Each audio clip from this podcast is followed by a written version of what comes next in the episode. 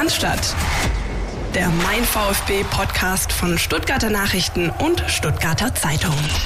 5 zu 1 gegen die Spielvereinigung Greuther Fürth, 0 zu 4 bei RB Leipzig und nicht nur die VfB-Fans fragen sich, wo steht dieser Fußballverein eigentlich nach zwei Bundesligaspieltagen und vor allem, wie ist die große Verletzungsmisere zu kompensieren, die den Club aus Cannstatt eingeholt hat? Das alles besprechen wir an dieser Stelle. Philipp Meisel, guten Tag. Grüße an euch da draußen vor allem, aber natürlich auch an dich, Christian. Danke, Grüße auch an dich und an euch da draußen. Und äh, ja, wir haben das alles zu besprechen, auch weil es jetzt wirklich ähm, die letzte Augustwoche ist und äh, Kenner der Transfergerüchte wissen, das ist äh, die letzte Woche, in der das Fenster offen ist und noch was passieren kann. Und alle, die irgendwie gedacht haben, ähm, wie hast du gesagt letzte Woche, die äh, Transferperiode des VfB ist ein bisschen wie der Wahlkampf von Olaf Scholz.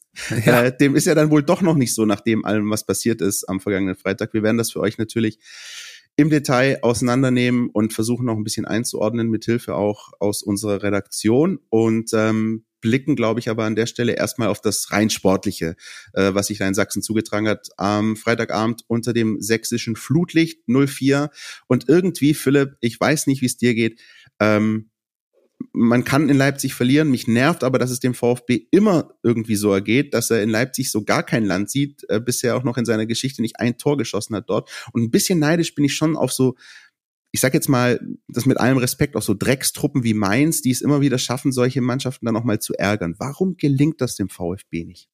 Naja, weil er nicht in der Lage war, von Anpfiff weg ähm, wach und da zu sein. Ja, das ist auch das, was, was äh, Borna Sosa äh, gemeint hat. Ich weiß nicht, ob das vielleicht ein bisschen in äh, Lost in Translation war, von wegen wir waren nicht vorbereitet, was dann die Kollegen mit den großen Buchstaben dazu verleitet hat, in ihrer äh, ganz eigenen Art daraus zu versuchen, irgendwie einen Strick zu drehen. Aber also mental gesehen war der VfB nicht auf dem Platz, die ersten 15, 20 Minuten. Das wurde klar angesprochen vom Trainer, äh, von den Spielern. Das hat man deutlich gesehen. Es ist eigentlich ein Wunder, dass man diese Phase überhaupt noch torlos ähm, überstehen konnte, ja, dass man sogar in äh, Person von Ali G, Hamadi Al-Gadoui, die eigentlich erste, also einzige äh, Großchance des VfB hätte zur Führung gereicht. Ich würde mal gerne wissen, wie das Spiel gelaufen wäre, hätte der Mann da seinen linken Fuß genommen oder hätte sich mit seinem äh, schütteren Haaransatz da reingewuchtet und ein Kopfballtorpedo irgendwie aufs Tor gebracht. Ähm, ja, wie gesagt, am Ende kackt die Ente, ist alles nicht so gelaufen und dann macht halt Leipzig das, was es machen kann, zu leisten imstande ist. Ähm, die spielen einfach einen sehr, sehr guten Ball. Das ist halt schon immer so gewesen. Sie haben von der individuellen Besetzung her klare Feldvorteile auf, gegenüber dem VfB und haben das halt ähm, begünstigt durch die, sag ich mal, Stuttgarter Schwächephase, die sich dann zu dem Schwächephase über 90 Minuten irgendwie ausgewachsen hat, haben das einfach voll zum Tragen gebracht und ausgespielt. Und dann geht halt so ein Spiel so aus. Also ich, ja, ich, ich, im Nachhinein muss man vielleicht sogar, können wir in den nächsten Wochen und Monaten vielleicht nochmal intensiver bewerten, vielleicht sogar froh sein, dass man so äh, auf dem Hosenboden gelandet ist, ja, als VfB Stuttgart und klar die Grenzen aufgezeigt bekommen hat. Ja, das stimmt. Ähm, mir ging's so, auch unmittelbar vor dem Spiel. Ich hatte eigentlich ein ziemlich gutes Gefühl irgendwie und das täuscht mich eigentlich selten, aber am Freitag lag ich völlig daneben. Auch als dann noch die Meldung reinkam, dass äh, zum Beispiel jemand wie Angelino fehlt bei Leipzig, wo ich dachte, okay, da kommt vielleicht ein bisschen weniger Power auch über die Außen.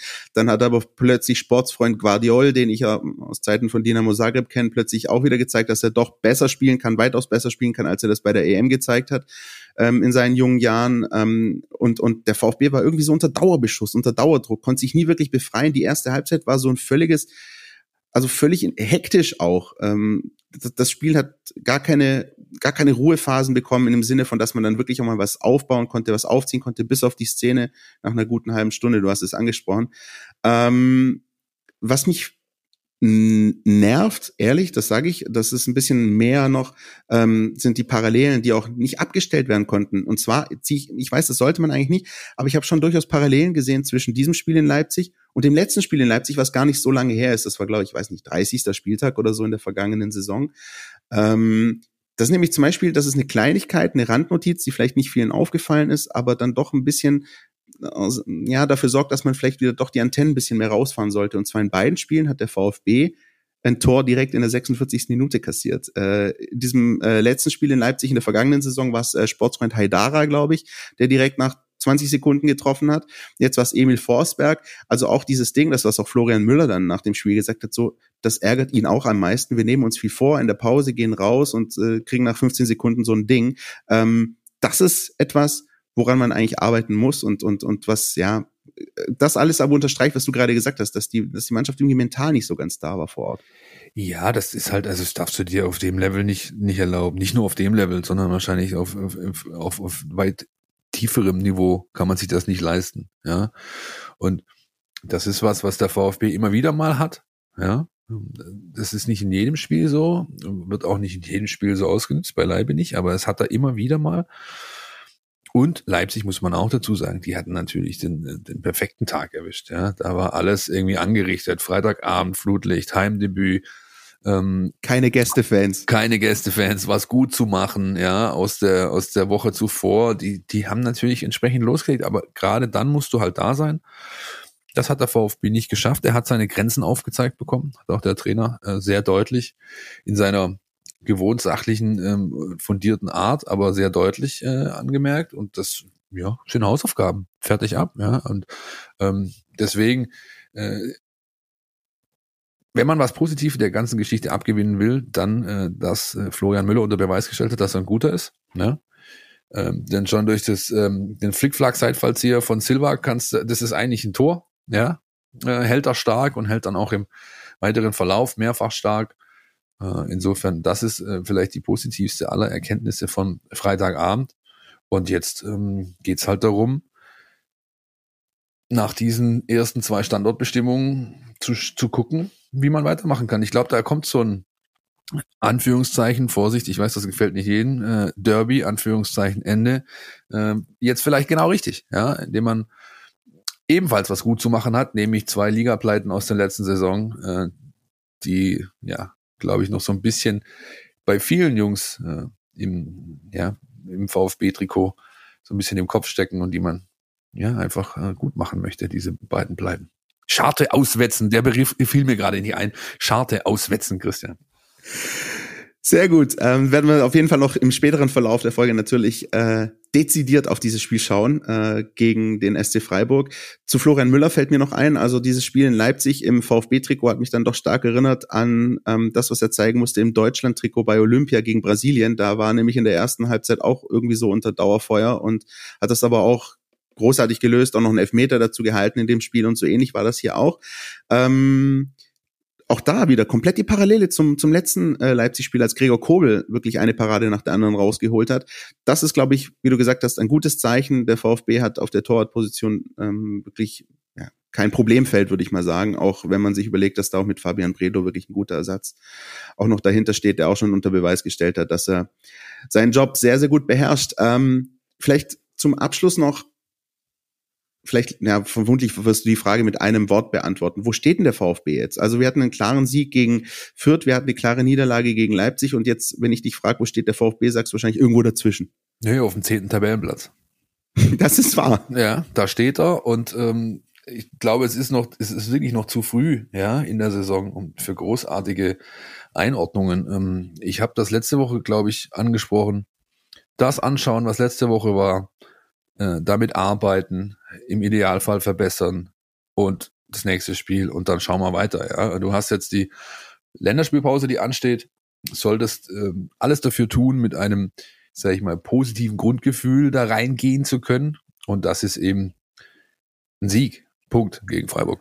Ich habe ja letzte Woche schon gesagt, wir wussten schon, warum wir die Folge ähm, vergangene Woche Spitzenreiter genannt haben. Das muss man schon auskosten, wenn es mal so ist. Ne? Ähm, jetzt müssen wir natürlich über etwas reden, das ähm, ja alles andere als schön ist oder um ehrlich zu sein, richtig beschissen. Nämlich das, was ähm, da in der Nachspielzeit passiert ist. Ähm, du kennst es ja, Philipp, ich kann es für euch da draußen vielleicht auch mal kurz erklären. Wir machen für euch ja immer die Einzelkritik zum Spiel, also sorgen immer dafür, versuchen möglichst schnell nach Abpfiff für euch da das ganze Roundup zu haben, die Noten, die Einordnungen, wie haben sich die Spieler geschlagen auf dem Platz und genau so der Zeitraum eigentlich mit Abpfiff ähm, ist so der, wo natürlich die größte Hektik ist, wo man guckt, dass man das alles auf die Seiten bringt, damit ihr das eben auch ähm, so ausführlich wie möglich, ähm, aber eben auch so schnell wie möglich ähm, lesen könnt. Und wenn so Spiele sind, wie jetzt am Freitag, wo eigentlich schnell klar ist, wie das Ding ausgeht, dann ist das zwar an dem Abend schlecht für den VfB, aber eigentlich gut für uns, weil wir das dann möglichst noch einen Ticken besser und, und schneller platzieren können, ähm, als wenn jetzt irgendwie Last Minute noch irgendwie was passiert. Und ich habe das nur so mit einem halben Auge mitbekommen, dass, dass Sascha Kalajic da auf dem Boden liegt. Ähm, das Spiel war schon zu Ende, gab schon Shake Hands auf dem Platz und hast du plötzlich gemerkt, ähm, okay, da ist was und im zweiten Hinsehen hast du gemerkt, das sieht gar nicht gut aus, der kann gar nicht mehr aufstehen. Dann kam wieder diese ominöse Trage, wie schon am ersten Spieltag. Und ähm, dann war irgendwie der Abend so komplett im Eimer. Ähm, nicht nur für den VfB, nicht nur für Sascha Kalajic selbst, den es natürlich am, am meisten trifft, aber man hat das auch bei Sven Missintat schnell gemerkt, man hat das auch bei Pellegrino Matarazzo nach dem Spiel äh, gemerkt, der tatsächlich das, das Wort Kacke auch in den Mund genommen hat. Ähm, heute werfen wir aber oben uns mit irgendwie mit. Na, es tut mir leid. Ähm, aber so ist es halt.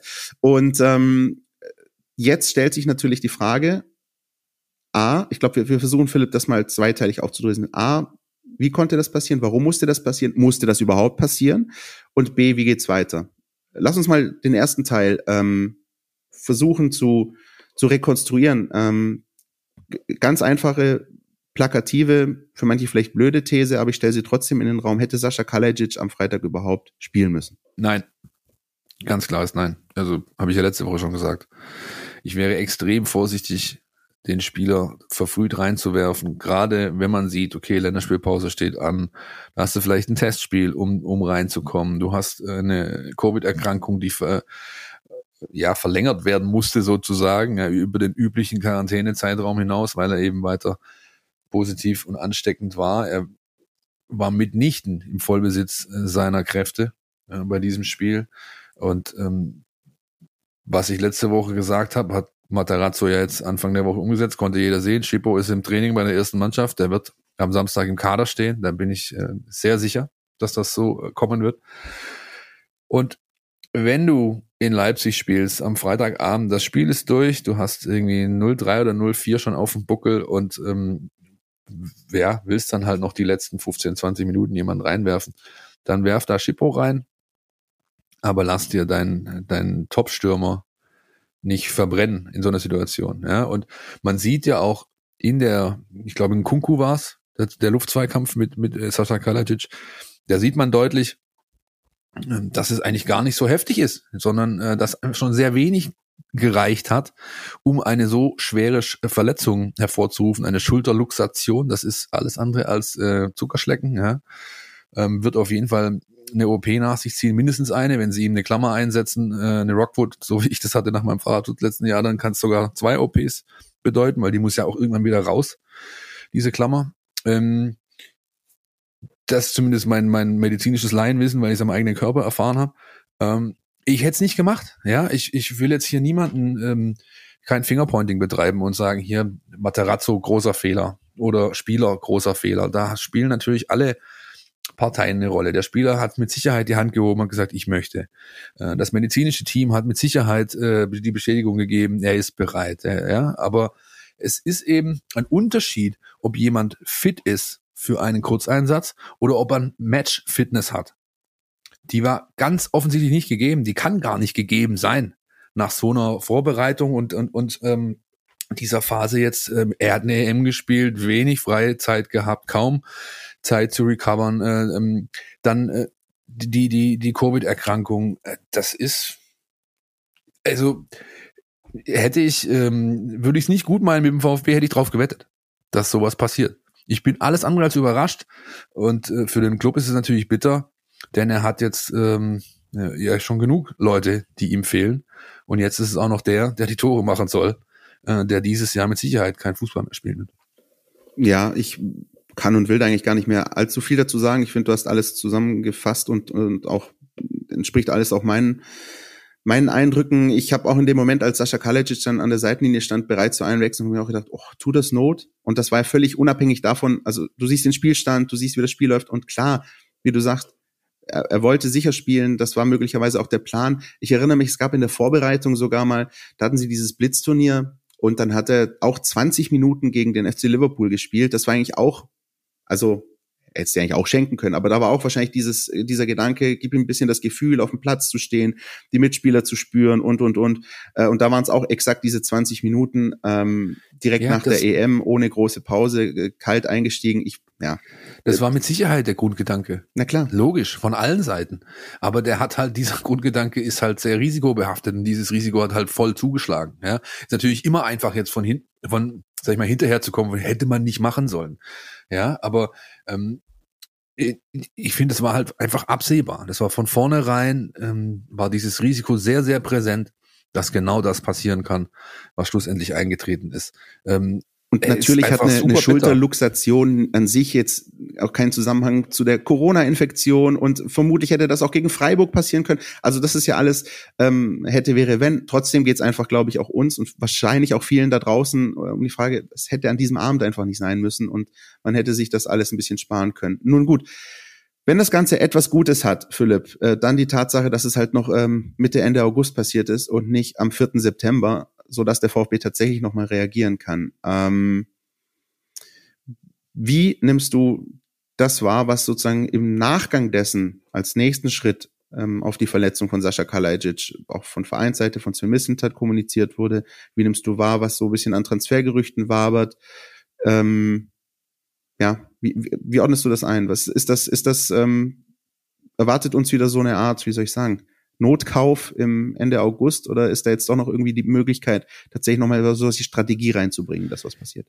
Ja, ich glaube, da macht es die Mischung. Also, ja. dass es ein Notkauf ist, ist ja unbestritten. Das bedingt ja die Situation alleine. Ja, du hast dein ähm, dein Rising Star, der der mit einer schweren Knieverletzung ein Jahr lang raus ist. Du hast deinen ähm, deinen letztjährigen äh, Topscorer, der jetzt ein halbes Jahr mindestens raus ist.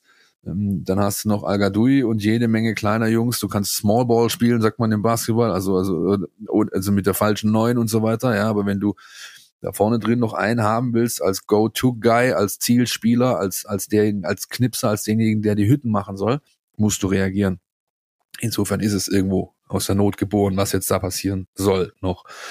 Andererseits traue ich eben Sven Mislintat durchaus zu, dass er nicht den klassischen äh, Frank Baumann-Move äh, äh, macht und Marvin Duksch aus Hannover holt, ja, sondern einfach ähm, ja, also nicht das Naheliegende tut, sondern eben wieder auf einen Spieler geht, der dann auch das Potenzial hat, sag ich mal, in die Karadzic-Rolle dann, äh, sag ich, mittelfristig auch richtig reinzuwachsen, ja, oder so ein, dass man eben schaut, äh, ein Spieler mit Entwicklungspotenzial, der in der Lage ist, sofort zu helfen, ähm, aber noch lange kein fertiger Spieler ist. Also Stichwort Enzo Mio irgendwo, ja, das ist, das ist diese Kategorie, denke ich mal, wird gedacht. Und ähm, das würde für mich auch am meisten Sinn machen.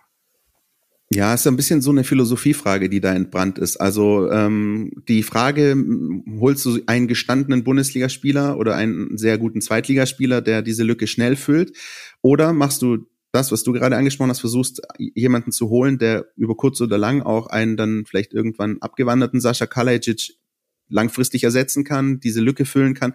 Und die Tendenz, das äh, nehmen wir wahr, das, ähm, das kristallisiert sich so über die Tage raus, ähm, geht eindeutig in Richtung dieser zweiten Variante, auch wenn, das gebe ich gerne zu, Philipp, ich dir, glaube ich, weiß, weiß gar nicht, am Sonntagvormittag direkt eine, eine WhatsApp geschickt habe mit Joel Poyampalo, Joel Poyampalo, weil das natürlich so die naheliegendste Lösung wäre, einer, der wirklich das Business kennt, der die deutsche Liga kennt, der schon sogar beim HSV gespielt hat, also glaube ich, ähm, würde ich sagen, jetzt keine Probleme damit hätte, noch kurzfristig du meinst auch die, Du meinst deswegen auch die Abgründe der Liga kennt, oder? Richtig. Nein, also ich glaube, ähm, aber aber das wäre ja natürlich so die, über andere richtig. der Situation. Aber, aber das wäre natürlich so die naheliegendste Lösung gewesen. Man sagt, das ist das, wenn sich das ähm, auch finanzieren lässt und wenn alle Parteien das wollen. Ähm, diese Kategorie wäre dann sozusagen der, der sogenannte Schnellschuss. Auf der anderen Seite ist die Frage, was passiert dann, wenn dann alle mal irgendwann wieder fit sind. So, weil dann sitzt einer vermutlich dauerhaft wieder auf der Bank, du hast möglicherweise eine Konkurrenzsituation, die der Mannschaft nicht gut tut und, und, und. Und deswegen. Das wird ja zwangsläufig, ja, es wird zwangsläufig ja. passieren, Christian. Ja, ja. also ich hätte, ich habe zum Beispiel gleich an Mario Mandzukic gedacht. Ja, der ist vertragslos, ähm, der ist hier aufgewachsen im, im Vorort, der kennt die Sprache, der kennt die Liga, der weiß ganz sicher, das hat er ja eindeutig bewiesen, dass wie man Tore schießt. Aber bei ihm ist das Risiko, den kannst du vielleicht für ein Jahr verpflichten jetzt so, ja. Und, und da ist aber selbst dann das, das Risiko, auch wenn er den Kaderplatz wieder freimachen würde, aufgrund seines äh, Gehaltniveaus beispielsweise zu groß. Ja, dann kommt der daher, der Halb, der Vor Vorruheständler, ja, kriegt irgendwie einen Batzen Kohle und die Jungs, die da sind, denken so, Moment mal, ja. Also das ist alles sehr, sehr schwierig. Ich möchte nicht in der Haut von Sven Mislintat stecken. Der hat da jetzt eine gewaltige Aufgabe. Ich glaube, mit der hat er auch nicht unbedingt mehr gerechnet. Ja, denn ähm, wie gesagt, der Vergleich äh, VfB-Transferphase und Wahlkampf Scholz kam ja nicht von ungefähr, sondern er hat wie üblich seine Hausaufgaben früh erledigt gehabt, hat er noch ein bisschen Budget gehabt. So um das nochmal ganz klarzustellen, dieser Vergleich ist ja sehr positiv konnotiert. Also nicht, dass jemand hier uns einen Strick draus dreht, ne? sondern ja, ganz ja, im Gegenteil. Ja. genau. Nein, also er hat dann, er hat dann noch ein bisschen Budget gehabt, dann hat er, dann hat er ein Signal aus, ähm, aus Monaco erhalten. Ja, komm, dann hauen wir das noch auf den Kopf. Passt, ja. Und jetzt stehst du halt da. Ja, du musst, äh, musst also in Vorleistung gehen. Und ich bin sehr gespannt, wie er die Situation lösen wird. Ja, aber wollen wir mal schauen, was was der Kollege Schumacher eigentlich dazu beizutragen hat. Der ist ja gerade relativ nah dran, was äh, die Sachen Transfers, Gerüchte, Kontakt zum Sportchef angeht. Absolut. Marco Schumacher, bitte. Querpass, der Kommentar unserer Redaktion. VfB-Sportdirektor Sven Mislint hat seine Hausaufgaben auf dem Transfermarkt auch in diesem Sommer äh, sehr frühzeitig erledigt. Er hat die geforderten 40 Millionen Erlöse durch Transfers erzielt, indem er den Torhüter Gregor Kobel an Borussia Dortmund verkauft hat und den Stürmer Nicolas Gonzalez an AC Florenz. Im Gegenzug hat er sein 11 Millionen Euro Budget, das ihm für Neuzugänge zur Verfügung stand, ausgeschöpft, indem er als Kobel-Ersatz äh, Florian Müller aus Mainz geholt hat und äh, als Gonzalez-Ersatz Chris Führig von Paderborn. Das Geld, das dann noch übrig war, hat er in den jungen Franzosen äh, Enzo Mio äh, investiert, äh, der vom AS Monaco gekommen ist. Damit waren die Transferaktivitäten in diesem Sommer eigentlich beendet. Ähm, dann allerdings äh, hat sich die Verletzungsmisere im Sturm zugespitzt. Sie hatte schon begonnen mit dem, mit dem Kreuzbandriss von Silas in, in, in der vergangenen Saison. Äh, Chris Führig, der sich in seinem ersten Testspiel äh, an der Schulter verletzt hat. Dann äh, kam das Drama um Mohamed Sanko im ersten Saisonspiel äh, gegen Fürth äh, und dem folgte dann äh, die Schulterverletzung von Sascha Kalajdzic, äh, der gerade äh, wieder fit war von seiner Corona-Infektion und sich dann in, in, der letzten Sekunde in Leipzig die Schulter ausgekugelt hat, operiert werden muss und in diesem Jahr vermutlich gar nicht mehr spielen kann. Bedeutet, der VfB braucht dringend einen neuen Stürmer. Äh, bis nächsten Dienstag bleibt noch Zeit. Ein sogenannter Last-Minute-Transfer ist also wieder mal nötig, ähm, was nicht einfach ist angesichts der Tatsache, dass erstens die Kasse leer ist, zweitens äh, viele andere Clubs auch noch suchen und drittens die Zeit sehr drängt. Ähm, wer wird jetzt kommen? Manche träumen von einer größeren Lösung wie Muano Polo vom FC Nantes. Äh, ein französischer Stürmer, ein sehr guter französischer Stürmer. Äh, das wird dafür wird das Geld wohl nicht reichen. Sven Mislintat denkt eher an, an, einen, an einen jungen Stürmer, der vielleicht nicht sofort äh, Torschützenkönig wird, der aber ähm, die Perspektive hat, äh, Sascha Kalajdzic, wenn er denn irgendwann zu einem größeren Club geht, auch zu ersetzen. Äh, da etwa zum, gehandelt wird zum Beispiel ein Spieler wie Bagit Fahir von, aus Dänemark. Ja, wie gesagt, bis Dienstag bleibt noch Zeit. Äh, wir sind gespannt und bleiben dran und äh, schauen, wer es dann am Ende werden wird. Vielen herzlichen Dank, Marco, für die ähm, aktuellen Eindrücke. Stand Donnerstagvormittag, so sieht's aus ähm, beim VfB. Und wie immer gilt natürlich, ähm, wenn es Neuentwicklungen gibt, Gerüchte, fixe Transfermeldungen, dann lest ihr das bei uns in unserem großen Transferticker auf den Seiten Stuttgarter Zeitung.de, Stuttgarter Nachrichten.de, in der App Mein VfB. Und ähm, ja, das werden, glaube ich, noch echt ähm, spannende Tage. Wir nehmen euch damit, halten euch auf dem Laufenden. Und auf dem Laufenden hielt uns jetzt jüngst in dieser Woche auch Silas, ne? Ja, richtig. Der hat, äh, wie gesagt, die sozialen Netzwerke genutzt und hat ein bisschen gezeigt, wie weit er schon ist, was in gewissen Fan- und Followerkreisen natürlich sehr positiv wahrgenommen wurde, denn der junge Mann ist schon in der Lage, äh, Seil zu springen und sonstige Geschichten zu machen, die man vielleicht nicht unbedingt erwartet hätte. Und da liegt, glaube ich, auch so ein bisschen der, der letzte Joker begraben, den der VfB Stuttgart noch im Ärmel hat, denn sowohl er als auch Chris Führig, heißt es, sind auf einem sehr guten Weg, sind vielleicht in der Lage, doch früher zurückzukehren, ähm, als, als man ursprünglich prognostiziert hat. Und somit dem VfB einfach, ja, wieder Optionen äh, in, in die Hand gibt oder dem Trainer Optionen in die Hand gibt. Dann hat man äh, Kempf und ähm, Tommy, die vielleicht noch den Club verlassen jetzt bis Montag. Auch da lest ihr alles bei uns im Transferticker, beziehungsweise habt das schon auf den Seiten entsprechend wahrgenommen. Ähm, Ja, also nochmal, je länger ich überlege, ich, ich würde tatsächlich das Risiko wirklich genau ab, abwägen. Also diese, diese Sache, wir nehmen einen alten Haudegen für ein Jahr und gucken, das ist naheliegend, aber glaube ich nicht zum zur Philosophie des Clubs und der handelnden äh, Person passend. Ähm, und wenn du sagst, wir gucken wieder nach einem Jungen, der in der Lage ist, und das dem gegenüberstellst, was der VfB halt schon im Kader hat und wie viel, sag ich mal, starke offensive Mittelfeldspiele er hat und dadurch in der Lage wäre, diesen, diesen, diesen falschen Neuner-Fußball zu spielen mit, mit vielen Attacken aus dem offensiven Mittelfeld, ja, wo du, wo du gar keinen echten Stoßstürmer brauchst, da würde ich echt schon gut überlegen, ob ich nicht vielleicht dann doch sage, wir machen doch nichts mehr und nehmen dafür diese Jungs wie Klimowitz, äh, wie Massimo, ähm, auch aber auch ein Didavi beispielsweise in die Pflicht. So Leute, jetzt habt ihr Raum, ihr kriegt Minuten, ihr kriegt Spielzeit, liefert. Ja, jetzt, äh, das wolltet ihr doch immer haben. Ja, Spielzeit, Möglichkeiten und äh, die Option, Tore zu machen. Dann macht's jetzt bitte auch. Ja, ähm, wir haben, glaube ich, irgendwann vor ein paar Wochen darüber gesprochen, dass jetzt gerade so die erste Phase, die ersten paar Spieltage echt noch ein bisschen ähm, so eine Art Flickenteppich werden, auch was den Kader angeht, auch was die Zerstückelung der Spieltage angeht. Ich glaube, wir können jetzt schon sagen, das wird ähm, sich erstrecken auf die ganze Hinrunde, die unterbrochen wird auch durch Länderspielpausen im September, im Oktober, im November, ähm, wo immer wieder die Frage sein wird, ähm, wann kommt möglicherweise wer zurück, wer reist möglicherweise wann, zu welchem Nationalteam, kommt in welcher Verfassung zurück. Also es wird, ähm, es wird echt ähm, eine wahnsinnig aufregende, aber ich glaube ähm, durchaus ähm, ja, so eine zerstückelte Zeit irgendwie bis, bis Weihnachten und der VfB muss echt gucken und das ist ja leider nun mal das, worum es äh, geht und was zählt, halt Punkte zu hamstern, so gut es geht in dieser, in dieser Hinserie.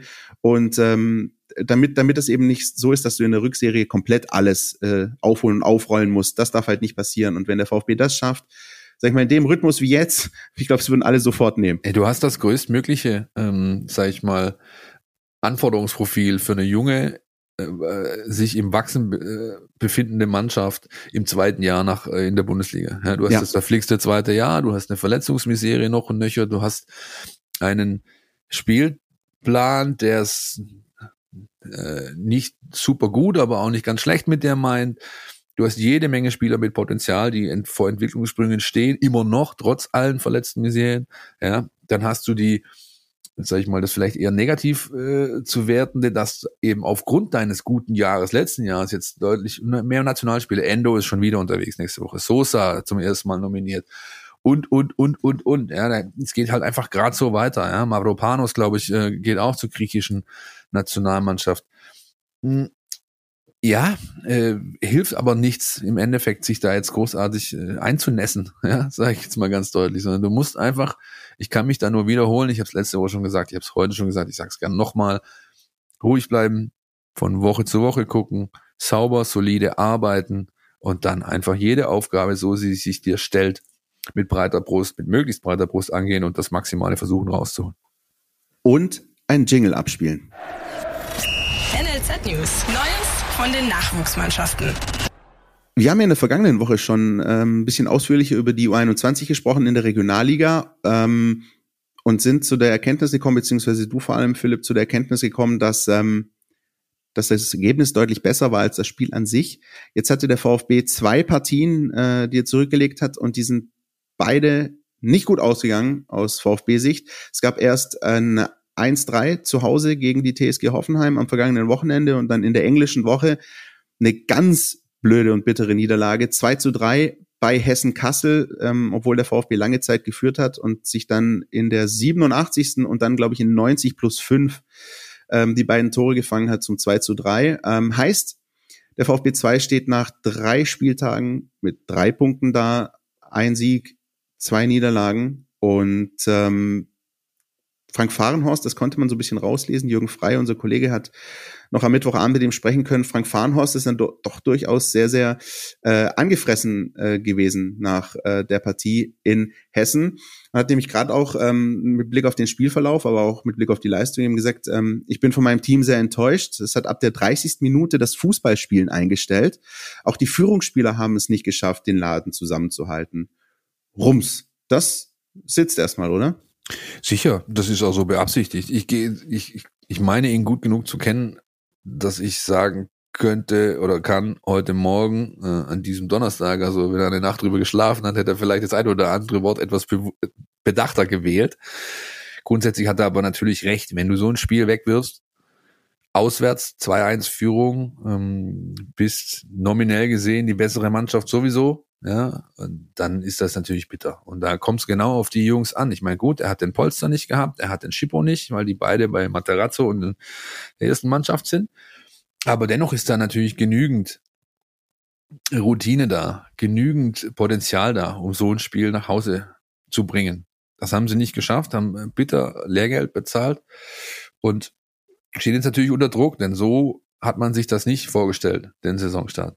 Da bin ich mir sehr sicher. Ja, ich meine, gegen Hoffenheim, gut, ja, ist eine spielstarke Mannschaft auch. Klassische zweite Mannschaft, NLZ-Mannschaft kann man mal verlieren. Zu Hause ist natürlich ärgerlich. Aber ähm, wie gesagt, ähm, zwei Pleiten aus drei Spielen ist nicht das, was die sich da unten vorstellen. Und jetzt hast du die Situation, dass du am Sonntag 14 Uhr gegen FC Astoria Waldorf so richtig unter Zugzwang bist. Gerade das Spiel ähm, auch gegen Hoffenheim, um darauf nochmal kurz zu sprechen zu kommen. Das ist ja so eine Sache, ähm, nein, ich nehme das D-Wort jetzt nicht in den Mund, Philipp, so wie du vorher, ja. Aber ähm, es ist natürlich wichtig, auch ich glaube gerade dieser dieser prestigeträchtige NLZ-Vergleich. Ähm, also das eine ist, wenn du dann gegen Hessen, Kassel oder Kickers Offenbach spielst. Das andere ist aber wirklich, wenn du dann gegen gegen die zweite von TSG Hoffenheim spielst, da willst du eigentlich schon zeigen, dass du die Nummer eins bist hier.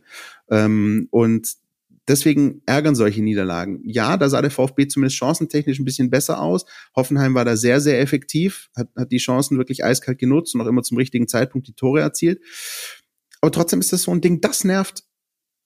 Also sozusagen auf der einen Seite, dass du dieses Spiel gegen Hoffenheim verloren hast in diesem Prestigeduell und dann in äh, Kassel, dass du dieses Spiel aufgrund dieses Spielfilms verloren hast. So, das sind also zwei Negativerlebnisse, die die Mannschaft ähm, jetzt kompensieren, verarbeiten muss.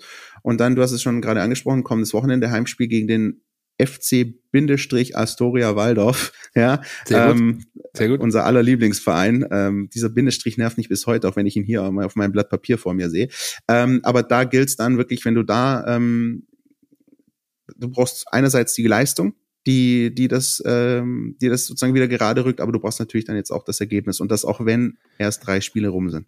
Ja, klar. Und du hast natürlich auch die Situation, weißt du, die Vorbereitung war immer alles super, super. Ja, äh, haben sie auch ganz gut gemacht. Das ist schon so. Ja, dann hast du die, wie gesagt, die Mannschaft, die, ich will nicht sagen zusammengewürfelt, aber doch mit sehr vielen frischen neuen ähm, Zugangskomponenten ausgestattet. Die müssen natürlich auch erst wachsen. Ja, ähm, und das jetzt unter Extrembedingungen auch. Es ist im Endeffekt dasselbe wie äh, ein, äh, zwei, drei Ligen höher bei der ersten Mannschaft, die Situation ist nicht einfach, dadurch aber auch äh, durchaus reizvoll.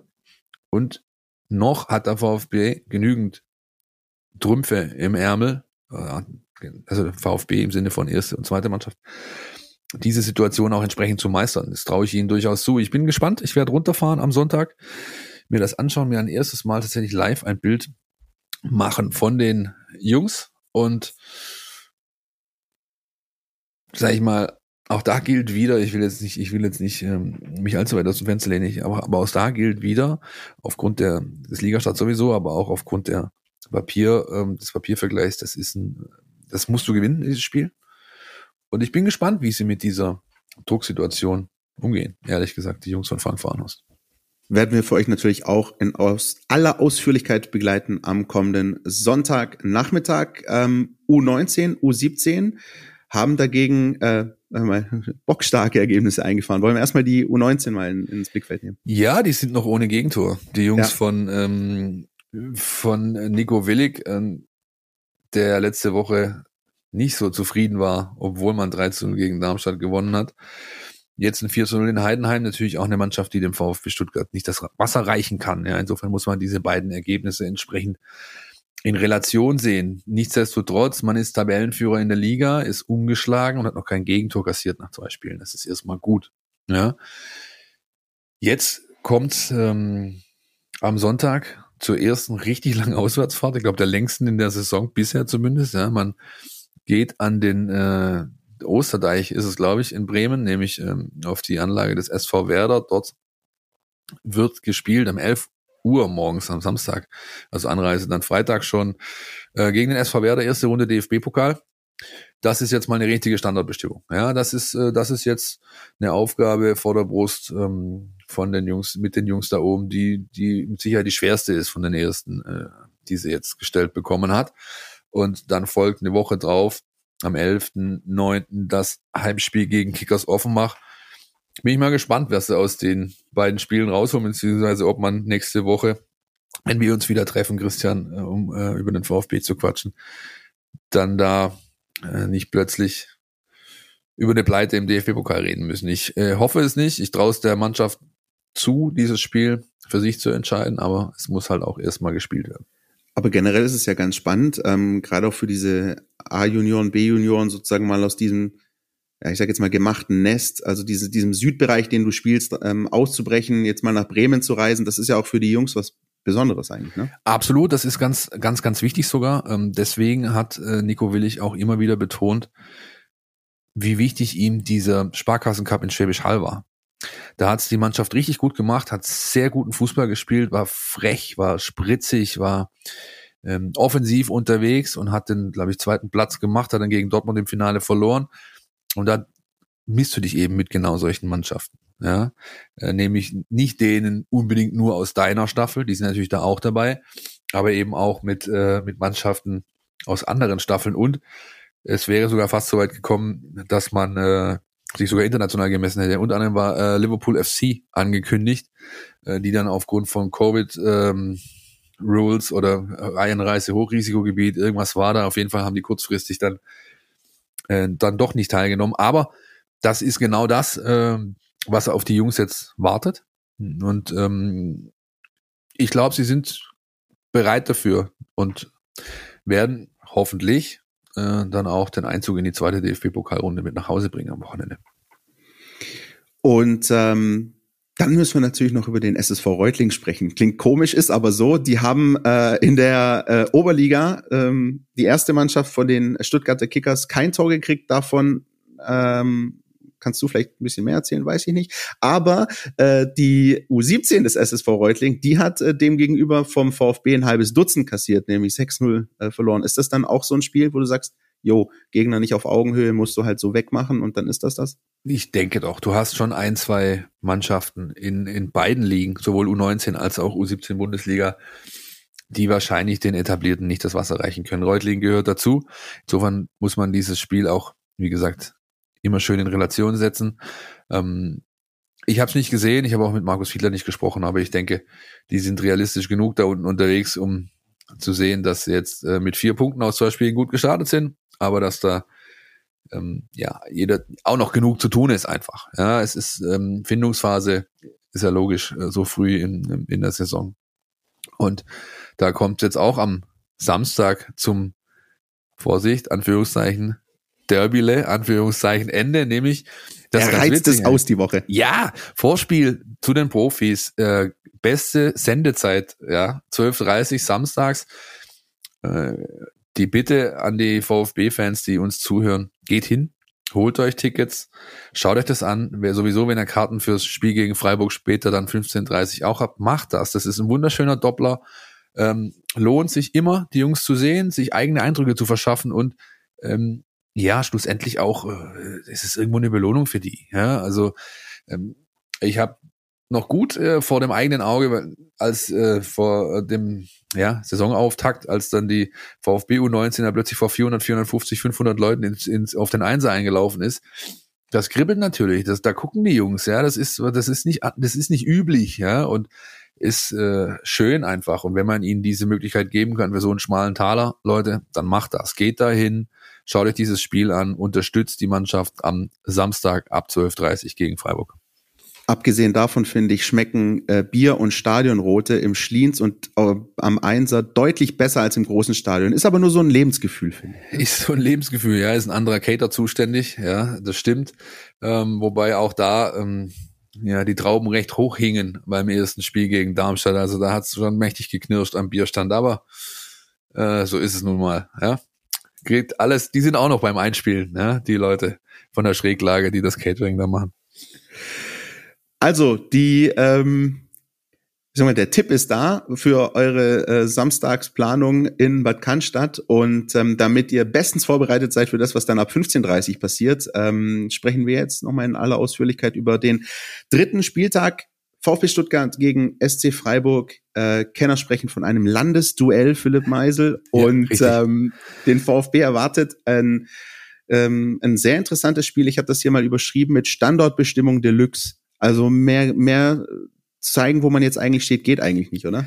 Also ich erwarte ja jetzt nochmal kurz den, äh, den äh, Einschub, Christian. Ich erwarte jetzt eigentlich von den VfB-Fans, zumindest auf den, äh, auf Twitter, die diese Folge jetzt hören, nachher diese typischen Fackelgifts von den Simpsons. Ja, er hat ja, Derby richtig. gesagt, er hat Derby gesagt. Ja, und ähm, nein, also das ist tatsächlich, das ist tatsächlich so, ja. Und vor allem hat Freiburg etwas was man jetzt auch gegen den BVB gesehen hat, äh, beispielsweise, was der VfB gegen ähm, im, im Saisonauftakt gezeigt hat bei gegen Fürth, diese Automatismen, ich habe es angesprochen, ja, dass da Rädchen greifen, dass man das da gut sehen konnte, das sieht man halt bei Freiburg seit zehn Jahren. So. Ja, das ist das, wo der VfB eigentlich hinkommen muss, diese Konstanz, auch wenn du schlechte Spiele hast und du kannst auch Niederlagen dadurch kassieren, wenn diese Rädchen greifen. Aber du hast halt bei Freiburg permanent das Gefühl, da weiß einfach jeder, was der andere macht da wird ähm, nach ganz klaren Regeln agiert. Die sind klar definiert, die gibt der Trainer vor, da ist äh, ein Stück weit auch eine Konstanz da. Ich habe vor kurzem Schöne Grüße an dieser Stelle an die äh, Kollegen, die den Podcast machen. Äh, Benny Zander, Alex Lüter, ich habe den Kicker mit the Zone Podcast gehört, da war Christian Günther zu Gast, der Kapitän der Freiburger. Und er hat dann auch darüber gesprochen, wie es halt läuft in der Vorbereitung, wenn neue dazukommen. Und Christian Streich dann die sage ich mal, die Regeln, die Philosophie runterbetet und der Christian äh, Günther, der kennt das ja seit 100.000 Jahren, der kickt ja da seit er 13 ist. Der hat das schon in der Jugend gehört vom Streich und hört es halt jetzt immer noch jede Saison. Und dann, dann so zugegeben von wegen, also kann schon sein, dass er nicht immer ganz genau zuhört, weil es einfach schon so verinnerlicht hat, ja. Aber äh, dass es ihm schon ein bisschen zum Hals raushängt. Aber er sagt halt eben auch, das ist super wichtig. Nur so kann es bei uns funktionieren. Ja, und ich meine, Freiburg beweist ja Jahr für Jahr, äh, wie man mit wenig Budget, aber mit, äh, mit Automatismen und, und einem guten Teamgeist in dieser Liga halt doch schon gut im Mittelfeld mitschwimmen kann, wenn alles passt. Ja? Und das ist genau das, ähm, was für den VfB das nächste Ziel darstellen sollte. Ja, man kann jetzt äh, natürlich großartig ähm, einen auf Wolfgang Dietrich machen und von wegen hier drei Jahre Champions League und so weiter irgendeinen Quatsch vor sich hin fabulieren. Das darf aber nicht das Ziel sein. Und das Ziel, das der VfB Stuttgart haben muss, ist zum SC Freiburg mit dem Brustring zu werden. Ich sage das jetzt ganz plakativ, ja, aber er muss genau das äh, irgendwie an den Start bringen, was den Freiburgern seit Jahr und Tag anheim ist, nämlich solides Auftreten, greifende Automatismen, Kontinuität auf Entscheiderpositionen, klassische Mittelfeldrolle in der Bundesliga. Das ist erstmal das, wo du hinkommen musst und das musst du über zwei, drei, vier, fünf Jahre anbieten und dann kannst du von mir aus meinen, dass du zu höheren Berufen bist. Momentan ist das nicht der Fall. Ich finde den SC Freiburg ähm, wirklich von Saison zu Saison spannender. Und äh, das ist ähm, also zu einem natürlich all das, was du gerade gesagt hast. Ähm, über die Trainerposition müssen wir gar nicht reden. Ich glaube, zu Christian Streich ist alles gesagt. Und dass da Kontinuität da ist und dass auch das ein Aspekt ist, der, glaube ich, auch uns beiden beim VfB sehr, sehr wichtig ist, ähm, ist auch klar. Aber was ich ähm, was ich so überraschend finde, und ich gehe fest davon aus, dass es auch in dieser Saison beim SC Freiburg so sein wird, die entfernen sich wirklich von Saison zu Saison immer weiter von diesen krassen Abstiegsnöten. Also ähm, der SC Freiburg, ich sag mal, vor zehn Jahren ähm, war keine Fahrstuhlmannschaft, aber da immer mal wieder mal ein Abstieg dazwischen gewesen. Dann aber meistens direkt wieder hochgekommen. Und dann aber doch viele Spielzeiten gehabt, wo es dann doch auch noch am 32., 33. Spieltag kribbelig war, teilweise sogar am 34. noch. Und davon hat man sich in Freiburg entfernt. Das ist das, was ich eigentlich stark finde, dass, dass der SC Freiburg wirklich so eine klassische, wie du gesagt hast, Mittelfeldmannschaft ist, aber solide, ohne große Probleme. Zeigt auch jetzt der Saisonstart wieder einen Punkt geholt in Bielefeld, ich glaube 0-0. Äh, und dann jetzt fast schon ein Freiburger Klassiker. Heimsieg gegen Borussia Dortmund. Klingt verrückt, ist aber so. Ähm, und, und es auch zu schaffen, die Großen zu ärgern und zu entnerven und auch einen Erling Haaland nicht zur Geltung kommen zu lassen und da einfach zu Hause auch so eine, so eine Wagenburg-Mentalität zu schaffen. Ich sage das auch ganz bewusst. Ich erinnere mich an einen äh, Sonntagnachmittag, äh, als der VfB Stuttgart dort gespielt hat. Es ging 3-3 aus. Äh, unter anderem Jerome Gondorf ein, ein, ein Riesenspiel gemacht. Mario Gomez hat zwei Tore für den VfB geschossen. Was aber halt verrückt war, ist, wenn du in diesem Stadion sitzt und ähm, du kennst bestimmt auch den, den Pressebereich in, in Freiburg, Philipp. Naja, wenn man den so nennen möchte, so, ja. ja. Du, du sitzt quasi mitten in der Meute, so ein bisschen wie in Darmstadt noch. Ja. Also ja, quasi ja. links, rechts, oben, unter dir sind überall verrückte Freiburg-Fans und ähm, du versuchst dich einigermaßen zu konzentrieren, so gut es geht. Aber das ist alles ein so, so ein in sich stimmiges Gesamtkonstrukt, was echt, ähm, ob man jetzt Freiburg mag oder nicht, aber wo man einfach den Hut ziehen muss und sagen muss, das ist echt stark. Und ähm, da wundert es einen dann einfach nicht, warum der SC Freiburg heute da steht, wo er steht. Und auch gerade so ein Sieg wie in der vergangenen Woche gegen Dortmund ist für jemanden, glaube ich, der das ähm, ausführlich beobachtet, schon gar keine große Überraschung mehr. Also ich sag's jetzt mal offen, ohne mich zu sehr in den Himmel zu loben, ich habe auf 2-1 für Freiburg. Ja, hoffentlich hast du Geld gesetzt auch. Ähm, nein, also damit einhergeht ja auch äh, eine gewisse ökonomische Stabilisierung. Ja, die sind, die sind seit zwei, drei Jahren sind die in der Lage, 10 Millionen Transfers zu machen. Ja, also ohne großartig mit der Wimper zu zucken, ja. Oder jetzt so ein Spieler wie mit diesem wunderschönen Namen Baptiste Santa Maria einfach wieder abzugeben nach anderthalb Jahren, obwohl es da, glaube ich, einer der Königstransfers war mit acht oder mehr Millionen eingesetzt vor, vor einem Jahr, anderthalb. Die geben den einfach wieder ab jetzt, ja und ist halt so, äh, ist halt so, hat nicht funktioniert, hat nicht, ähm, hat sich nicht, sag ich mal, ja, akklimatisiert hier, ja, und, äh, oder assimiliert, hätte ich beinahe gesagt, wurde assimiliert von Christian Streich und seiner Philosophie. Aber das ist, das wäre natürlich vor sieben, acht, neun Jahren völlig undenkbar gewesen im Breisgau, ja. Jetzt kriegen die es hin. Ich, und, und das ist, wie gesagt, etwas, ähm, wo der VfB erst wieder hinkommen muss diese Stabilität auf allen Ebenen. Und natürlich wird es dann immer wieder auch mal Niederlagen hageln, ist doch ganz klar. Aber ähm, die Art und Weise, wie der Verein da unten agiert, die kann man, ohne jetzt Schaum vorm Mund zu haben, glaube ich, aus VfB sich durchaus als etwas erachten, was für den eigenen Club in den nächsten Jahren erstrebenswert ist. Definitiv. Ähm, du hast gerade den Namen Santa Maria genannt. Mir ist gerade ähm, noch spontan ein Spieler eingefallen, der, der, für, der für mich eigentlich zeigt, ich wusste, dass du anfängst zu singen. Mir ist ein Spieler noch eingefallen, der der Pass pro Toto für mich auch zeigt, was da wirklich in den vergangenen Jahren so mittelfristig beim SC Freiburg passiert ist. Das ist Luca Waldschmidt, der jeder erinnert sich beim HSV gespielt hat, die einmal mehr irgendwie so ein bisschen gerettet hat mit dem Kopfballtor, aber dann was aus dem HSV geworden ist, wissen wir. Aber die Entwicklung, die beispielsweise ein Luca Waldschmidt dann beim SC Freiburg durchlaufen hat, diesen Sprung, den er da gemacht hat, um jetzt über ähm, an, an eine Station im Ausland, jetzt wieder bei einem Champions League Verein wie VfL Wolfsburg zu landen, das zeigt eigentlich auch, was der SC Freiburg ist und was der SC Freiburg kann. Das ist ähm, gut. Benfica Lissabon übrigens. Richtig, genau, Benfica Lissabon, wo jetzt zum Beispiel ein Lukas, äh, nee, ein Weigel spielt. Ja, den Vornamen Weigel. Und genau. äh, hat am Dienstagabend war es, glaube ich, äh, beim 0-0 hat äh, Odi Vlachodimos ein überragendes Spiel gemacht äh, im Tor von Benfica. Kein Wunder, dass der 60 Millionen Euro wert ist. Aber das ist eine andere Geschichte. Der ehemalige VfB-Jugendspieler scheint sich da unten jedenfalls pudelwohl zu fühlen. Ähm, wollen wir mal hören, was unser Taktikexperte zu der ganzen Nummer zu sagen hat? Machen wir. Die Mein VfB Taktiktafel. Hier geht's ins Detail. Der SC Freiburg scheint auch in dieser Saison die Konstante in der Mitte der Bundesliga zu bleiben. Ähm, sie haben im Vergleich zur vergangenen Spielzeit am Kader wenig geändert. Und auf dem Platz sieht man, wie eigentlich seit Jahren, eine Mannschaft, die einfach gut zusammenspielt. Ähm, eine Mannschaft, die sich vor allem hinter Einsatzbereitschaft versammelt und eben auch ein bisschen hinter dieser Underdog-Mentalität. Und so wirkt Freiburg eben weiterhin sehr gefestigt. Ähm, taktisch sind sie ein bisschen unscheinbar, ähm, aber auf jeden Fall mit einem flexiblen Repertoire ausgestattet. Sie können ähm, flüssig wechseln zwischen Dreier- und Viererkette. Ähm, am ersten Spieltag haben sie im 3-4-3 angefangen, jetzt gegen Dortmund im klassischen 4-4-2.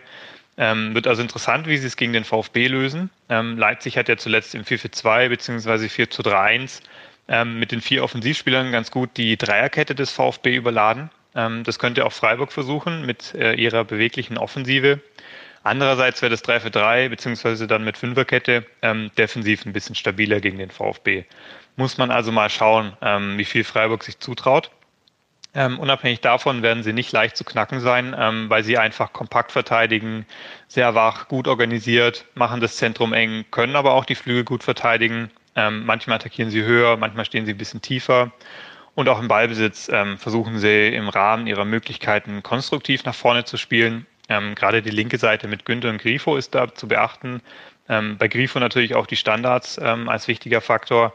Das sind auf jeden Fall Waffen von Freiburg, die der VfB ähm, unter Kontrolle bringen muss. Unser Taktik-Fuchs, möchte ich fast schon sagen, Jonas Bischofberger, zu finden auf Twitter unter VfB taktisch mit ähm, ja, dem ausführlichen Einblick ähm, in die Taktikwelt des SC Freiburg. Eine wahnsinnig spannende Mannschaft. Und ähm, wir, Philipp, müssen, glaube ich, an der Stelle das machen, was auch Pellegrino Matarazzo gerne macht, nämlich über die letzten Spiele gegen diesen Verein reden. Äh, klammern wir mal das Pokalspiel aus. Ja, das hat der VfB 1-0 gewonnen, ähm, aber da standen auch teilweise Spieler auf dem Platz, die nicht zu den ersten elf gehören.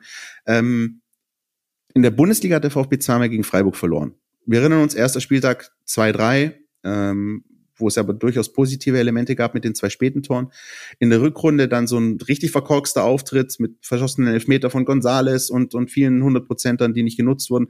Aber das fuchst den Pellegrino Matarazzo, das wissen wir, wir kennen ihn gut und ähm, es wird Zeit, glaube ich, mal wieder für einen Sieg in der Bundesliga gegen die Breisgau, oder?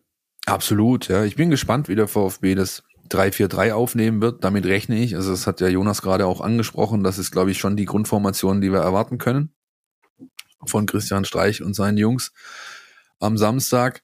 Ähm, zumal, ja, da ja schon einiges auf die VfB-Abwehrreihe zukommt, inklusive dem, dem, dem Bereich davor, ja, also ähm, äh, die, die, der Maschinenraum, Mittelfeld, defensives Mittelfeld wird einiges zu tun bekommen. Da trifft sich, glaube ich, ganz gut, dass Atakarasor wieder seine ersten Schritte macht im Training, seine muskulären Problemchen wohl überstanden hat, solle diese Woche nichts mehr passieren, wird er auf jeden Fall im Kader auftauchen. Und ähm, war ja eigentlich der Starter am ersten Spieltag, beziehungsweise, was heißt war, ist, äh, ja, er ist der Starter gewesen, ähm, musste dann eben raus, könnte vielleicht für ihn sprechen, jetzt am, am Samstag und dann wieder gegen Philipp Clement. Ja. Andererseits, äh, ja, muss man ja auch selbst zu Torchancen kommen. Ich bin gespannt, wie er es da im Mittelfeld machen wird. Äh, Endo ist gesetzt, ist ganz klar. Äh, wer der Mann daneben wird, wird wahrscheinlich sehr kurzfristig entschieden. Und äh, wenn es dann entschieden ist, werdet ihr es bei uns in der App zuerst lesen. Auch das ist logisch. Ähm, ja, also ich, ich, ich denke, es wird ein Spiel, was ja auch ähm, eigentlich die letzten beiden Liga-Vergleiche waren, eins mit offenem Visier. Sind beide Mannschaften, ähm, die selbst agieren wollen, ja, in ihrem zur Verfügung stehenden Rahmen, ähm, mit Trainern, die auch das immer predigen, ja, dass sie sagen, wir können hier nicht nur, ähm, ja, äh, ich, ich hätte beinahe uns verstecken gesagt, aber ähm, also gegen den Ball arbeiten, destruktiv arbeiten. Wir müssen natürlich auch selbst was tun fürs Spiel und wollen agieren und wollen ähm, nach vorne ähm, spielen und auch unsere unsere Akzente und Tore im Endeffekt ähm, im Idealfall machen. Also das wird mit Sicherheit schön anzusehen. Davon gehe ich einfach aus äh, am, am, am Samstagnachmittag und dann werden wir mal sehen, für wen es den besseren Ausgang gibt. Ich würde aber auch versucht sein, ähm, Hashtag Sektion Sportwetten vielleicht auf den Nuller zu setzen mit äh, vielen Toren. Also so ein 2-2 kann ich mir auch gut vorstellen. Ich bin ähm, echt auch mal gespannt einfach auf die, wie soll ich sagen, ähm, auf die Gesamtkonstruktion dieses Spiels, also wie sich es entwickelt von der, du hast gerade gesagt, Spielfreude, von der taktischen Ausrichtung. Ich glaube auch, dass das ein qualitativ gutes Spiel sein wird. Ähm, mit Blick auf das nackte Ergebnis hat äh, zumindest Van Missentat schon mal so ein bisschen vorgebeugt, will ich fast sagen, und hat gesagt, ähm, Saisonstart jetzt mit sechs Punkten wäre wär sensationell. Vier wäre auch sehr, sehr gut und auch drei wäre noch irgendwo okay. Also da steht jetzt irgendwie ergebnistechnisch kein, kein großer Druck, äh, zumindest zu befürchten. Aber was das Spiel angeht, ähm, bin ich echt gespannt. Zwei Dinge, auf die ich gerne noch den Fokus legen würde. Ähm, das eine ist, was der VfB unbedingt vermeiden sollte, sind viele Standards gegen sich. Also möglichst wenig Ecken und bitte auch möglichst keine Freistöße, denn dass, ähm, dass die Freiburger einen Kollegen haben, der das ziemlich gut kann, hat man auch am vergangenen Wochenende gesehen. Schöne Grüße nach Pforzheim. Ähm, Pforzheim Nordstadt übrigens. Ja. Richtig, ja. genau. Vincenzo Grifo. Und ähm, das andere, und da würde ich gerne nochmal den Bogen schlagen zu, zu dem, was wir zum Leipzig-Spiel gesprochen haben, dass also da jetzt beides mal der Fall eingetreten ist, dass der VfB in der 46. Tor kassiert hat. Was in beiden Freiburg-Spielen passiert ist, ist, ähm, dass der VfB sehr früh Gegentore gefangen hat. Also ich glaube, die Anfangsphase in diesem Spiel, die ersten 10, 15, 20 Minuten werden sehr, sehr wichtig. Da sollte der VfB hellwach sein, kein Gegentor kriegen, weil das ist am Ende der Grund gewesen, warum sowohl in der vergangenen Saison das Heimspiel als auch das Auswärtsspiel verloren gegangen sind. Ja, vielleicht sollte man dem Moishi so einen kleinen China-Böller in die Hosentasche geben, den er im, im, im Spielertunnel zündet, wenn es wieder rausgeht oder irgendwie sowas, keine Ahnung. Aber da, natürlich dieser Hallo-Wach-Effekt, der, der sollte, sollte da sein dieses Mal, ja, dass man eben genau diese Situation vermeidet. Und dann hat er vielleicht der VfB einen Spieler in seinen Reihen, der sich unsterblich machen kann, so wie damals Elson. Ja, ähm, Ihr erinnert euch vielleicht noch, wenn nicht, dann hat der Typ ohne Twitter-Account, aka Christian Pavlic, ähm, in der App ein wunderschönes äh, Klickstreckenstückchen für euch zusammengebastelt, wo jeder Klick einfach es wert ist. Ich habe es heute Morgen auch schon gemacht. Bilder vom 4 zu 2 Heimsieg gegen Freiburg damals, Leute in der Stadt wie Julian Schieber, Sami Kedira, Elson eingewechselt, ähm, zwei Hütten gemacht, 4-2 Sieg, Schieber hat, glaube ich, das letzte gemacht äh, Pavel Pogrebniak äh, dabei und ich glaube, diese Klickstrecke lohnt sich allein schon wegen Maria Pogrebniak, die ist da auch eingeblendet, ja, die eben auf der Tribüne saß, die alte Powershopperin beim Bräunibär und ähm, der völlig inexistenten Untertürkheimer Kurve. Ich glaube, das sind, das sind das ganz wenige Spiele gegeben, wo man äh, Bilder gesehen hat, dass einfach da einfach leer war. Du siehst, du siehst durch bis zum Schliens, bis aufs Clubgelände, bis zum ähm, Firma mit dem Stern hinten raus, alles offen. Das gab es nicht allzu oft in Stuttgart zu sehen. Starkes Ding, Christian. Danke für die Blumen. Ich muss echt sagen, also so dieses bisschen Kram in den Archiven, das mag ich ja, das magst du auch. Aber als ich dann ähm, mich auf tatsächlich die Bildersuche rund um das Spiel begeben habe, da, das fällt einem das erst wieder ein. So, Alter, da war ein Loch, da war, da war einfach gar nichts, da war, ja, da, da, da, war nichts. Und äh, dann musstest du natürlich auch erstmal genau gucken, welches Jahr war das jetzt? War das das Jahr, wo die Untertürkheimer weg war oder die Cannstatter Kurve in der Schnellklang? Und das war noch das erste Jahr, wo erst die Untertürkheimer weg war. Ja. Und dann äh, 10, 11 ist dann äh, die Cannstatter Kurve weg gewesen. Also völlig verrückt. Äh, also ganz interessant mal zu sehen, äh, diese Bilder von damals und ähm, auch schön finde ich, wie Markus Babbel, damaliger VfB-Trainer, mit Fritzli geknuddelt hat. Mhm. So ja, ey, wie gesagt, du hast also du hast mein Herz berührt heute Morgen schon. Äh, nach dem zwischen den ersten äh, Kaffees des Tages war das ein großes Vergnügen. Ich kann es euch nur ans Herz legen, Leute. Schaut in die Mein VfB App zieht euch dieses Ding rein und ähm, ja, habt einfach Spaß, schwelgt in Erinnerung. Ich glaube, das geht jedem so, der es mit dem VfB Stuttgart hält. Ja. Definitiv. Was uns aber unwiederbringlich, Philipp, zur Frage führt, wer macht denn jetzt dann am Samstag den Elson oder den Pavel Pogrebniak? Oh, wie wär's mit Teto Klimowitz? Okay. Teto Klimowitz ist äh, einfach mal dran jetzt irgendwie, ja. Ähm, der macht gute Spiele, er hat sich gut entwickelt, er bringt's halt nicht aufs Statistikboard sozusagen, ja, oder nur höchst selten. Ähm, ihm wär, würde ich es persönlich wünschen. Äh, gilt auch für äh, Pippo Förster, äh, für den äh, trifft dasselbe zu, aus meiner persönlichen Warte heraus. Schlussendlich ist es vollkommen egal, wer es nachher wird oder ob es gar niemand wird. Äh, ich glaube, es gilt auch da, äh, einfach, ich habe es vorhin schon erwähnt, ähm, jetzt mit einem positiven Grundgefühl in diese Länderspielpause gehen zu können. Und das bedingt eigentlich einen Sieg, ähm, aber auch wenn es dann ein Unentschieden wird, wo du das letzte Tor erzielst, also der gef berühmte gefühlte Sieg, ist es, glaube ich, auch in Ordnung für die Schwaben. Du sagst Klimowitz, dann sag ich Massimo. Ja. Ja. Und bin mal gespannt. Äh, da ist auch so ein Moment, wo ich, wo ich denke, da kann es genauso irgendwann mal passieren. Er hat wirklich da mal einen starken Auftritt gehabt in diesem Test gegen Bielefeld. Ähm, äh, Freiburg ist auch so eine Mannschaft, die, wenn er einen super Tag erwischt, ähm, wo er seinen Stempel aufdrücken könnte. Also ja. könnte ich, ja. hätte ich kein Problem damit. Ähm, ich hätte auch gar kein Problem damit, wenn es dann irgendwann mal heißt, Roberto Massimo auf Sven Schiplock. ja, Schippo ist on fire. Ach Gott, das wäre großartig. Leute, wir werden nächste Woche drüber sprechen ja, werden natürlich äh, das Spiel einordnen und dann so ein bisschen auf die Länderspielpause blicken, auf das Ende der Transferphase. Ähm, wird mit Sicherheit jede Menge zu besprechen geben nächste Woche. Bis dahin empfehlen wir euch, wie immer, folgt uns auf Social Media, Instagram, Twitter, Facebook. Ihr wisst, wo ihr uns findet.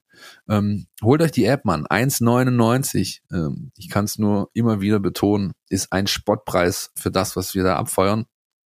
Äh, und wer über den VfB bestens informiert werden möchte, ist da gut aufgehoben. Vor allem eben an Spieltagen. Christian, du bist im Dienst am Samstag, ne? Da hast, äh, bist im Stadion. Ähm, da gibt's natürlich Einzelkritik, Einordnung, Stimmen, ähm, Noten, all das, was ihr euch rund um ein Spiel wünscht. Live-Ticker, Echtzeitdaten, also Second Screen fähig ist die App natürlich auch. Ähm, ich bin gespannt. Äh, wünsche euch viel Spaß. Ich glaube, ähm, Preis und Seliger sind deine Kollegen, wenn ich es richtig weiß. Und dann werden wir nächste Woche mal schauen, wie das, Achtung, Anführungszeichen, Derby, Anführungszeichen, Ende, ausgegangen ist. Das machen wir. Ich bin persönlich gespannt, wann ich denn dann aus dem Stadion rauskomme. Also gegen Fürth, was ja dann irgendwann nach 20 Uhr, nachdem der Mio-Transfer dann durch war und alles. Ähm, gucken wir mal. Also ich kann auch einen Schlafsack mitnehmen, hätte ich jetzt eigentlich auch kein Problem damit, wenn das Wetter hält. Äh, alles gut. Wir sind für euch am Ball, freuen uns, wünschen euch einen äh, richtig tollen, schönen Fußballsamstag und ähm, würde ich sagen, machen wir Schluss, Philipp. Ne? Bis nächste Woche. Das wärmste Jäckchen ist und bleibt das Cognacchen. Wenn es also den Schlafsack nicht reicht, nimmst du einfach ein kleines Fläschchen mit rein. Ich wünsche euch was. Bis nächste Woche. Podcast statt. Der Mein VfB Podcast von Stuttgarter Nachrichten und Stuttgarter Zeitung.